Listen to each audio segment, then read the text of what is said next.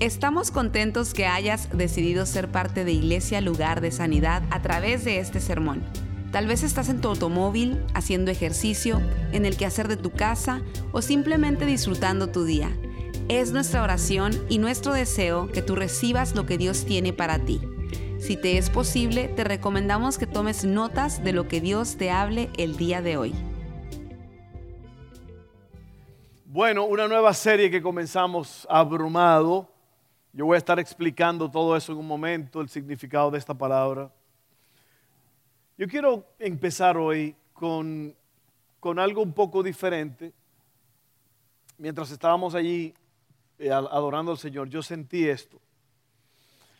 Hay tres cosas esenciales que yo he tenido en mi vida como una prioridad. Y esas tres cosas son las que me han ayudado a perseverar. Y no solamente a perseverar, me han librado de muchas cosas. Y yo creo que el hecho de que yo estoy aquí hoy en esta tarde es por esas tres cosas. Y yo quería animarlos a ustedes que usted oiga estas cosas y usted haga algo con ellas. La primera cosa es amor a Dios.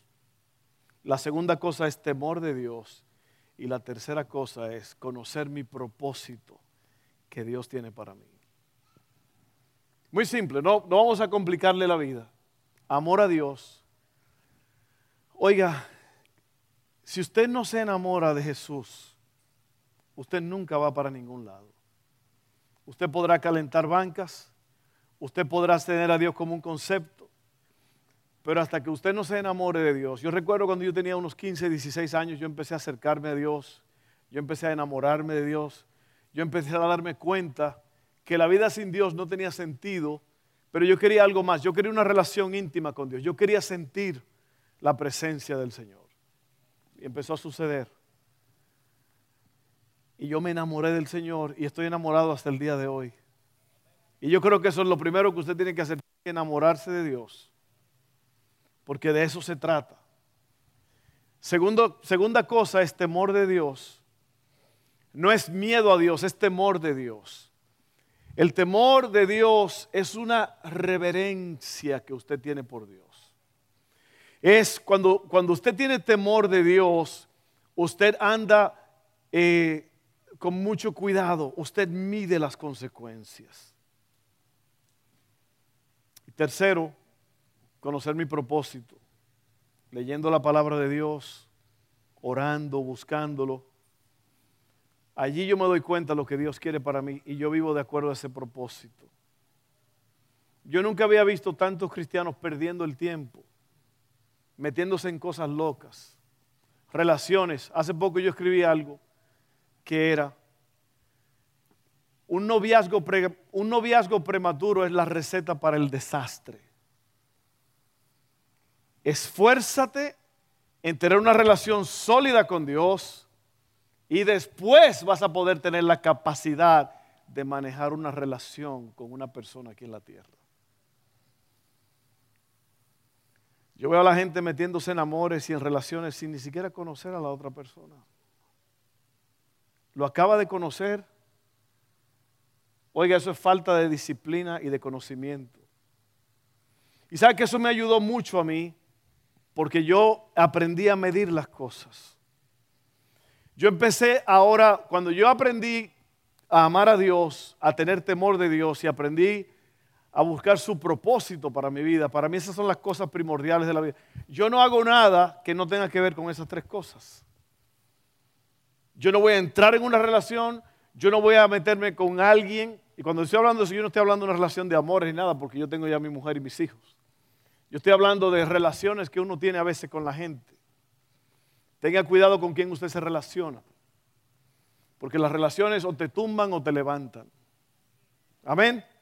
Las relaciones o te tumban o te levantan. Yo he visto personas irse abajo en una espiral porque se han metido en una relación prematura. Y yo quiero nada más decirles que tengan mucho cuidado con estas cosas. Ame a Dios por sobre las cosas. Tenga temor de Dios y conozca su propósito en la vida, porque si no, va a estar cambiando de iglesia, de dirección, de trabajo, de relación, buscando significado. Pero cuando tú conoces a Dios, tú sabes qué es lo que Él quiere para ti y tú vas a caminar tomado de la mano y las cosas van a salirte bien. Te lo garantizo. Amén. Abrumado. El ruido de la preocupación. Y vamos a estar hablando por las próximas tres, cuatro semanas sobre esta palabra, abrumado. La vida es ruidosa. Eh, muchas voces en la vida, muchas voces que nos hablan compitiendo. Es muy difícil saber cuál de esas voces escuchar. ¿Cómo nos enfocamos en lo que realmente, en lo que es realmente importante cuando todo es tan abrumador? Y yo voy a definir, esa palabra en un momento, pero yo le voy a hablar de algunas circunstancias de la vida, de las cosas que están pasando. Y una vez más, yo creo que antes de decir todo eso, yo creo que uno tiene que tener mucho cuidado porque yo siempre he dicho que por cada acción hay una reacción. Amén. Por cada acción hay una reacción. La persona no es conocida por sus acciones, sino por sus reacciones. Y una de las cosas que yo he aprendido es eso. Yo he aprendido, y yo necesito decir esto antes de entrar en lo que vamos a hablar, porque yo digo que una vida complicada es una vida que se puede evitar. Incluso yo tengo un mensaje que se llama así, descomplica tu vida. Descomplica tu vida. Y yo creo que la razón por la cual hay tanta preocupación es porque la gente se ha complicado la vida. ¿Sí o no? Cuando uno se complica la vida, uno empieza ahora a preocuparse. Y usted lo va a ver en un momento, yo voy a explicar estas cosas. Los adultos con niños tienen que preocuparse por el trabajo, el horario de los niños, las notificaciones en el teléfono, facturas, tareas, lavandería, el ritmo de vida normal, más los problemas inesperados que surgen, la sensación implacable de que uno está fallando en la vida, que uno no está haciendo las cosas como debe, a veces uno como padre, como madre, uno siente que no está haciendo lo que, lo que uno debe, no está funcionando las cosas como deben, mantenerse en forma física también. Los niños y jóvenes están navegando con los problemas sociales de la escuela. Oiga, ¿y cuántos problemas sociales tienen los jovencitos? Usted no se imagina con las cosas que los muchachos de hoy en día tienen que bregar. Es difícil. Y es difícil para nuestros jóvenes, pero yo creo que si los padres se ponen las pilas y empiezan a tener, a tener más comunicación con los hijos, las cosas van a ir mucho mejor. Amén. Usted tiene que establecer una cultura en su casa de comunicación, una cultura de compartir, una cultura de, levantar el ánimo de sus hijos. Amén. Eh, tener, tener, que estar siendo, tener que estar siendo fotografiado todo el tiempo, ahora las cámaras, los teléfonos, todo el tiempo, fotografía, Facebook, fotografía, Instagram, fotografía, lo que sea, la, cosa nueva que esté pasando. Usted dirá, eso no es tanto, porque eso, eso, es una carga, eso es un problema para muchos jóvenes. ¿Ok? Entonces, ah, preguntas como, ¿a dónde vas a ir a la universidad? ¿Qué vas a estudiar? ¿Con quién te vas a casar? Los adultos más mayores, los hijos se están mudando, se están yendo de la casa, lo que llaman el nido vacío. Muchos padres tienen que lidiar con eso. Eh, las visitas al médico, el dolor nuevo que te está apareciendo en las mañanas. ¿Cuántos saben lo que estoy hablando? la pérdida del pelo, el aumento de peso, la jubilación que se avecina, comprometido, pero poco satisfecho. Estamos haciendo más y logrando menos. Somos las personas más conectadas, pero somos las personas menos conectadas en la historia del mundo. Hay mucho de qué preocuparse y esa preocupación puede aplastar tu alma. Así que yo no sé si a lo mejor tú estás sintiendo la, presión de la vida, si estás sintiendo todo esto, los horarios, los cambios, las cosas que pasan. Pero si nosotros no aprendemos a manejar esas cosas, esas cosas nos van a manejar a nosotros. Amén. Miren esto, yo voy a estar leyendo la escritura eh, en un momento. ¿Qué quiere decir estar abrumado? Abrumado quiere decir angustiado y abatido. Angustiado y abatido. El sujeto o la persona que está abrumada se siente agobiada, exhausto y oprimido. Entonces eso es lo que es. Eh, eh, estar abrumado es como estar como en una nube, eh, como en, medio de un gas tóxico. Estar abrumado, cargado, con ansiedades. Eso es lo que es estar abrumado. Tenemos que luchar contra el ruido de la ansiedad y de la preocupación, confiando en la soberanía de Dios. Así que estamos hablando de voces, estamos hablando del ruido, estamos hablando de todas las cosas que están pasando, cuáles voces vamos a oír, qué vamos a hacer. Eh, ¿Y qué dice Dios de todo esto? ¿Qué dice Dios sobre todo esto? El enemigo de nuestras almas quiere distorsionar la voz de Dios, pero necesitamos escuchar claramente a Dios en todas las situaciones de la vida. ¿Cómo elegimos la fe y no el temor? ¿Cómo elegimos la confianza y no la ansiedad? Otra vez, oiga bien esto, ¿cómo elegimos la fe y no el temor? ¿Cómo elegimos la confianza y no la ansiedad? Filipenses 4, 4 al 7 dice así, aquí está nuestra escritura, esta es la base de lo que vamos a, esta es la base que vamos a usar. Estén siempre llenos de alegría en el Señor. Los repito, alégrense, que todo el mundo vea que son considerados en todo lo que hacen. Recuerden que el Señor vuelve pronto. No se preocupen por nada. No se preocupen por nada. Yo voy a estar explicando eso en un ratito. En cambio, oren por todo. Díganle a Dios lo que necesitan y denle gracias por todo lo que Él ha hecho. Así experimentarán la paz de Dios que supera todo lo que podemos entender. La paz de Dios cuidará su corazón y su mente mientras vivan en Cristo Jesús. Otra vez, medicina preventiva.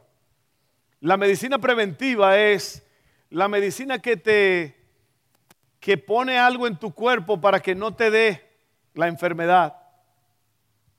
Las vacunas son medicinas preventivas. Y luego están las medicinas curativas, que son las medicinas que tienes que tomar para poder sanar algo, que, una condición que ya existe. A mí me gusta más la medicina preventiva porque así no hay que tratar con los problemas, las consecuencias y los efectos de la enfermedad. Recuerde siempre eso, medicina preventiva y medicina curativa. Lo que estamos haciendo aquí es, lo que acabamos de leer es medicina preventiva. Por eso yo te estoy diciendo, descomplica tu vida. Esto es preventivo porque previene, va a prevenir tu vida. Pero oiga bien otra vez, las tres cosas que te di hace un rato, amor, temor y propósito. Miren esto, estén siempre llenos de alegría. Esa es la primera, el primer mandato que el apóstol le da a la gente. Estén siempre gozosos, estén siempre alegres, estén siempre llenos de alegría. Eso sería lo ideal, ¿verdad que sí? Pero ¿cómo se puede hacer esto? ¿Cómo se puede hacer esto? Miren lo que dice la Biblia en Nehemías 8:10. No estén tristes, la segunda parte de ese verso. No estén tristes, pues el gozo del Señor es nuestra fortaleza. No estén tristes, el gozo del Señor es nuestra fuerza. Ve, te dice que no estés triste. ¿Por qué te dice que no estés triste? Porque va a haber causas, y yo no estoy hablando de causas no justificadas, porque hay causas que son justificadas por las cuales uno está triste. La pérdida de un ser querido, una situación, cualquier cosa, puede causar tristeza. Pero yo creo que lo que está diciendo aquí el apóstol es, no estén tristes, no deje que la tristeza lo invada, como no te metas en una tristeza que en verdad tú no necesitas, porque hay muchas razones para estar contentos, felices. Oiga bien, así que dice aquí, no estén tristes, pues el gozo del Señor es nuestra fuerza. Ahora yo le voy a explicar el gozo. Porque esto parece una locura, ¿verdad? Que dice, no se preocupen por nada, estén siempre llenos de alegría. Eso suena como un mundo que no es este mundo. ¿Por qué? Porque estamos abrumados. Estamos tan abrumados, tan saturados que ¿cómo vamos a estar contentos? Lo que pasamos la vida buscando soluciones, buscando cómo arreglar este problemón, cómo arreglar este muchacho en mi casa, esta muchacha rebelde, estos problemas de, cuentas que, que no dejan de llegar esta enfermedad, esta situación, abrumados, abrumados, abrumados. Pero el, el, apóstol dice, estén siempre llenos de alegría. Ahora yo le voy a decir por qué eso es posible. Porque el gozo no tiene que ver nada con las circunstancias. Otra vez, hay cosas que nos, nos entristecen. Pero el gozo de Dios es un fruto del Espíritu. El gozo del Señor. No el gozo tuyo. El gozo del Señor es nuestra fuerza. No tu gozo, no, no el gozo de fulano. El gozo del Señor. Ve, ahí está la clave. Si tú no entiendes eso, no vas a poder salir adelante. El gozo del Señor es un, la Biblia dice, el fruto del Espíritu es amor, gozo y paz. Paciencia, benignidad, fe, mansedumbre, templanza, dominio propio. Entonces el, el gozo es un fruto, el fruto es un resultado. ¿Cómo se trabaja eso? Bueno, si una planta tiene una buena relación con la tierra, va a dar frutos. Si usted tiene una buena relación con Dios, usted va a dar frutos y se van a manifestar los frutos. El gozo no es algo falso, el gozo no es algo que usted pone como una pantalla, como una máscara, el gozo es real, el gozo de Dios es real, porque viene de Dios y lo que viene de Dios es puro, es perfecto, es poderoso, cambia tu vida. ¿Te das cuenta? Es que yo no tengo alegría yo no, porque no tienes la relación íntima con Dios. Si te preocuparas por una, por una relación íntima con Dios, tendría gozo. ¿Se da cuenta? No es culpa de Dios, no es culpa de nada. La culpa es que no nos hemos enamorado de Dios y no estamos pasando tiempo con Dios, no estamos cumpliendo los propósitos de Dios. Así que estamos en el frío, en la intemperie. ¿Sí o no? Estén siempre llenos de alegría. los apóstoles, los discípulos que estaban con Jesús, cuando a Jesús lo apresaron, la gente le decía a ellos, ustedes son parte de ese grupo. ¿Por qué? Porque eh, los que estaban con Jesús, sus vidas cambiaban, su conversación, le decían, hasta hablan como Él, ustedes hablan como Él. El, cristiano habla positivo, el cristiano habla de que las cosas sí se pueden. Vivimos en un mundo donde la gente te dice, no, no se puede hacer, no se puede lograr, no, no, no. El creyente dice, sí se puede porque yo tengo al Señor y el que, el que tiene a Cristo todo lo puede. Amén. Todo lo puede. Así que estén siempre llenos de alegría. No es imposible. Si la Biblia te está diciendo estén siempre llenos de alegría es porque se puede. Amén. Así que estén siempre llenos de alegría. El punto número uno. Punto número dos. No se preocupen por nada. Así de fácil. Así de fácil. Parece ser que el apóstol Pablo estaba como medio desconectado de la realidad de vivir en este mundo, pero en realidad no era así. Porque lo que el apóstol Pablo nos va a decir ahora mismo, él sabe lo que te está diciendo. Y sabe que yo he notado que yo siento mucho alivio cuando yo estoy pasando por una crisis y yo hablo con alguien que ha pasado por esa crisis. ¿A cuánto le ha pasado? Por eso es que hay grupos de cáncer para darles respaldo a las personas con cáncer. Yo recuerdo cuando Haley nació, había un grupo también para niños, de, padres con niños con Down syndrome, porque, porque lo que uno encuentra es un sentido común. Ve, o yo tengo nuestro doctor, el cardiólogo de Haley, nos dijo, mira, hay una... Haley tenía días. Bueno, no, tenía como, no sé, un mes, algo así tenía ella. Pues esos son días, son 30 días, ¿no? un mes.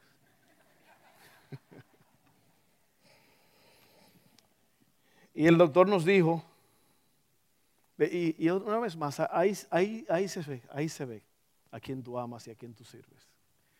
Porque el doctor nos dijo, oigan, hay una pareja que acaban de tener una niña con síndrome de Down y ellos no pueden aceptarlo. Esto. Y a mí me gustaría que ustedes se encontraran con ellos y que ustedes puedan hablar. E, e, ese doctor reconoció la necesidad de que alguien que ha pasado por lo mismo te hable y te ayude. Porque no, no fue fácil esa, noticia cuando te dan que... Nosotros nunca supimos hasta que la niña nació. Yo vi la niña cuando nació, cuando salió, y inmediatamente yo supe que algo era diferente. Y la doctora vino corriendo donde nosotros. Que nuestro doctor no estaba, estaba fuera del pueblo y una doctora tuvo que tomar el lugar. Y, cuando la niña nació, la doctora nos, dijo, ya sabían, ¿verdad? Que la niña venía así. No, no, sabían. ¿Qué, ¿Qué tiene? Ella viene con síndrome de Downs sabíamos. Pero, como dijo mi amigo Carlos Luciano, todo estaba bien. Todo estaba bien porque el mismo Dios que la creó es el mismo Dios que la va a sostener, ¿no? Y nos va a sostener a nosotros como padres, amén. Así que todo está bien. Pero anyway, lo que te quiero decir es que el apóstol Pablo sabe de lo que está hablando, porque él dice, 2 de Corintios 11, 23 al 29, el, Pablo le está contestando a este grupo de personas. yo no quiero que usted pierda el hilo de este asunto. Una vez estaba un pastor predicando y había un hombre hablando mientras él predicaba, haciendo ruido y eso. El hombre estaba como medio, con unos tragos en la cabeza. Y el pastor seguía y el hombre decía algo. Y el pastor dijo, hermano, vamos a terminar aquí, vamos a orar y nos vemos la próxima semana porque yo perdí el hilo de este asunto. Yo perdí el hilo y yo no puedo seguir. Y el borracho se para. Dice, un momento, un momento, aquí son todos cristianos, aquí son gente seria, honesta. Hasta que no aparezca el hilo del pastor no se va nadie. No se va nadie. Esos son de la gente que molestan hasta el final. ok, no se preocupen por nada. Miren esto. Entonces esta gente están atacando al apóstol y el apóstol como que se está defendiendo, el apóstol Pablo, y esto es lo que él dice, 2 de Corintios 11, 23 al 29, palabra de Dios, son servidores de Cristo, qué locura. Yo lo soy más que ellos. He trabajado más arduamente, he sido encarcelado más veces, he recibido los azotes más severos, he estado en peligro de muerte repetidas veces. Él es el que dice, no se preocupen por nada. Cinco veces recibí de los judíos los 39 azotes. Mire, cinco veces lo latigaron 39 veces. Tres veces me golpearon con varas. Eso eran los, las torturas romanas. Una vez me apedrearon. Tres veces naufragué. Y pasé un día y una noche como náufrago en alta mar. Mi vida ha sido un continuo ir y venir de un sitio a otro, en peligro de ríos, peligros de bandidos, peligros de parte de mis compatriotas, peligros a mano de los gentiles, peligros en la ciudad, peligros en el campo, peligros en el mar y peligros de parte de falsos hermanos. He pasado muchos trabajos y fatigas. Y muchas veces me he quedado sin dormir, he sufrido hambre y sed y muchas veces me he quedado en ayunas. He sufrido frío y desnudez. Que si Pablo sabe, que si Pablo sabe lo que es sufrir, ¿cuántos de ustedes han pasado, a cuántos de ustedes le han dado 39 latigazos? Pues a él se lo dieron cinco veces. Multiplique 5 por 39 castigado con una vara. Eso fue con una caña que le daban a Cristo por la cabeza, ¿se acuerdan? A este lo variaron también. Peligros de mar, peligros, peligros, peligros, náufrago, frío, desnudez. Que si Pablo sabe lo que es estar en problemas. Y luego él dice, Usted pensó que eso era todo, dice él, y como si fuera poco, Cada día pesa sobre mí la preocupación por todas las iglesias. Cuando alguien se siente débil, no comparto yo su debilidad. Y cuando a alguien se le hace tropezar, no ardo yo de indignación. Ve que este hombre no estaba pasando por problemas físicos de dolor en la piel o en los huesos. También está sufriendo dolores de traición, dolores de rechazo, dolores de iglesia, gente que están pasando por crisis, por problemas, y él siente la carga de ellos.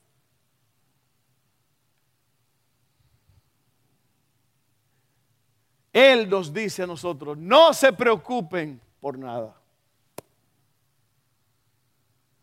¿Cómo se puede? ¿Cómo se puede hacer eso? ¿Cómo puedo yo no preocuparme por nada cuando, cuando se me dañó la transmisión del carro?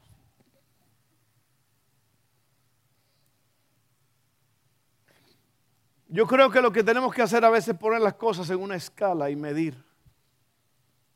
Medir. De que en realidad los problemas que tenemos no son tan graves. Uno de nuestros pastores, Johnny Green, que él estuvo aquí hace poco, yo estaba afuera y él vino y predicó. La esposa de él ya va para seis años, inmóvil. Y él está criando cuatro niños, cuatro jóvenes ya. difícil. Eso es un problema serio. Y, sabe que la Biblia también habla de esto, de que a veces uno tiene que pensar en que todos los hermanos están sufriendo en todo el mundo para que uno no se sienta como que uno es el pobrecito yo. Hay mucha gente sufriendo. Imagínate que donde tú, donde quiera que tú vas, tú vas solo y lo único que tú tienes es, tú tienes una esposa en tu casa que está inmóvil, que hay que alimentarla, que hay que cuidarla 24/7, monitorearla. Eso es un problema serio. Ore por este hombre, Johnny Green.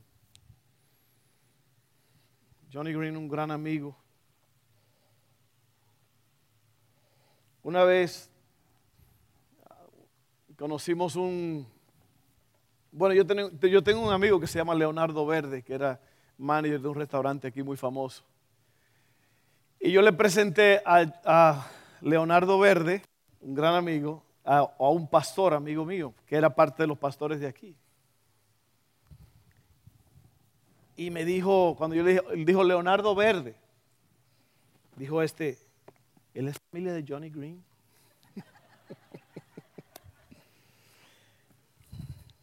Para los que no saben, green en español es verde. Okay. En caso de que usted no sepa, yo dudo que nadie sepa eso, pero bueno. Leonardo Verde no es familia de Johnny Green, ¿ok? No se preocupen por nada. Número tres, oren por todo. Oren por todo. La oración no es tener a Dios como un muchacho de mandados, sino la oración es estar de acuerdo con Él en lo que Él quiere para mí, en lo que Él ya ha dicho que va a hacer. Dios nos ha invitado a ser parte de ese grandísimo plan que Él tiene. Dios quiere que seamos parte de eso. Él nos invita a ser parte de lo grande, de las cosas grandes que Él está haciendo. Amén. Muchas veces decimos, pues Dios tiene un plan para ti, o Dios tiene un plan general y Él te está invitando a que tú seas parte de ese plan. Es diferente cuando lo ves de esa forma. Así que oren por todo, oren por todo. Yo creo que se está acercando el tiempo y ya es el tiempo de que nosotros resolvamos los problemas en las rodillas.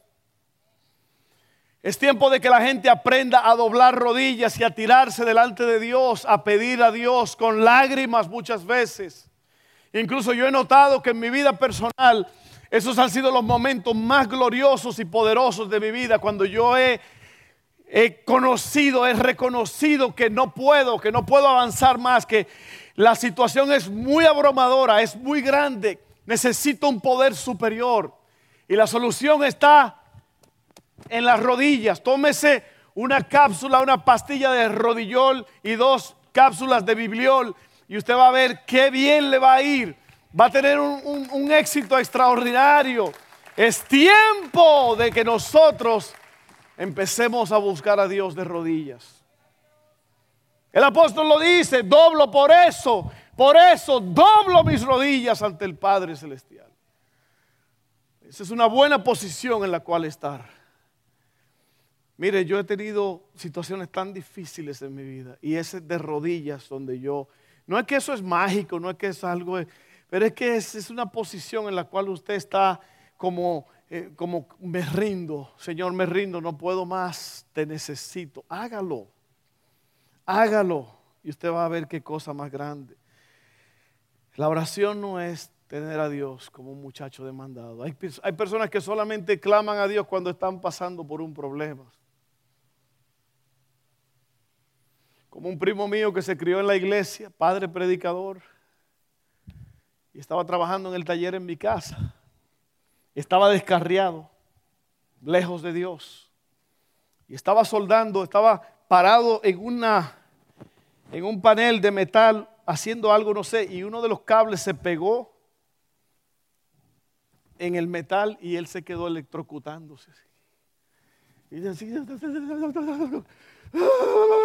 y nada más decía, Jehová, Jehová. Y el Señor lo, lo deselectrocutó. A veces usted tiene que clamar así como este. No tan exageradamente, pero usted cuando usted esté un, en un problema grande, clame a Dios y Dios lo va a sacar. Ore por todo. Y por último, como resultado de todo esto, usted va a experimentar la paz de Dios. La paz de Dios cubrirá sus mentes y sus corazones.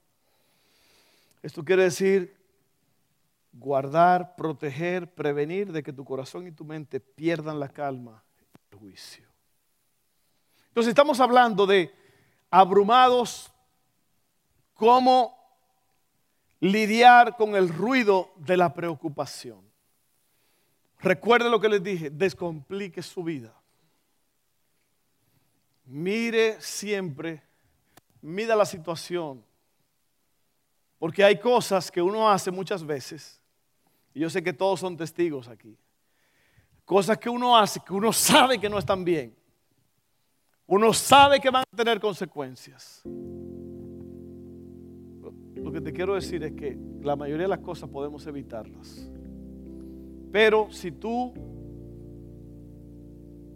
estás preocupado, estás abatido, la Biblia nos dice, oiga bien lo que dice la Biblia, estén siempre llenos de alegría en el Señor.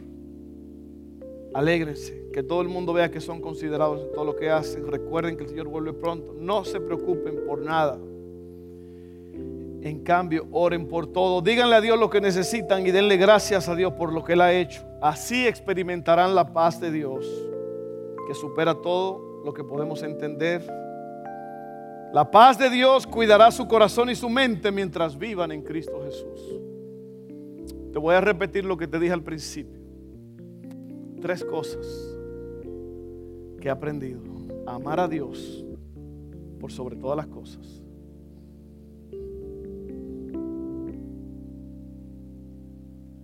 ¿Sabe que una de las cosas de, de ser discípulo es que Cristo dijo que a Él hay que amarlo más que todas las cosas. Y si tú no amas, si tú no me amas a mí,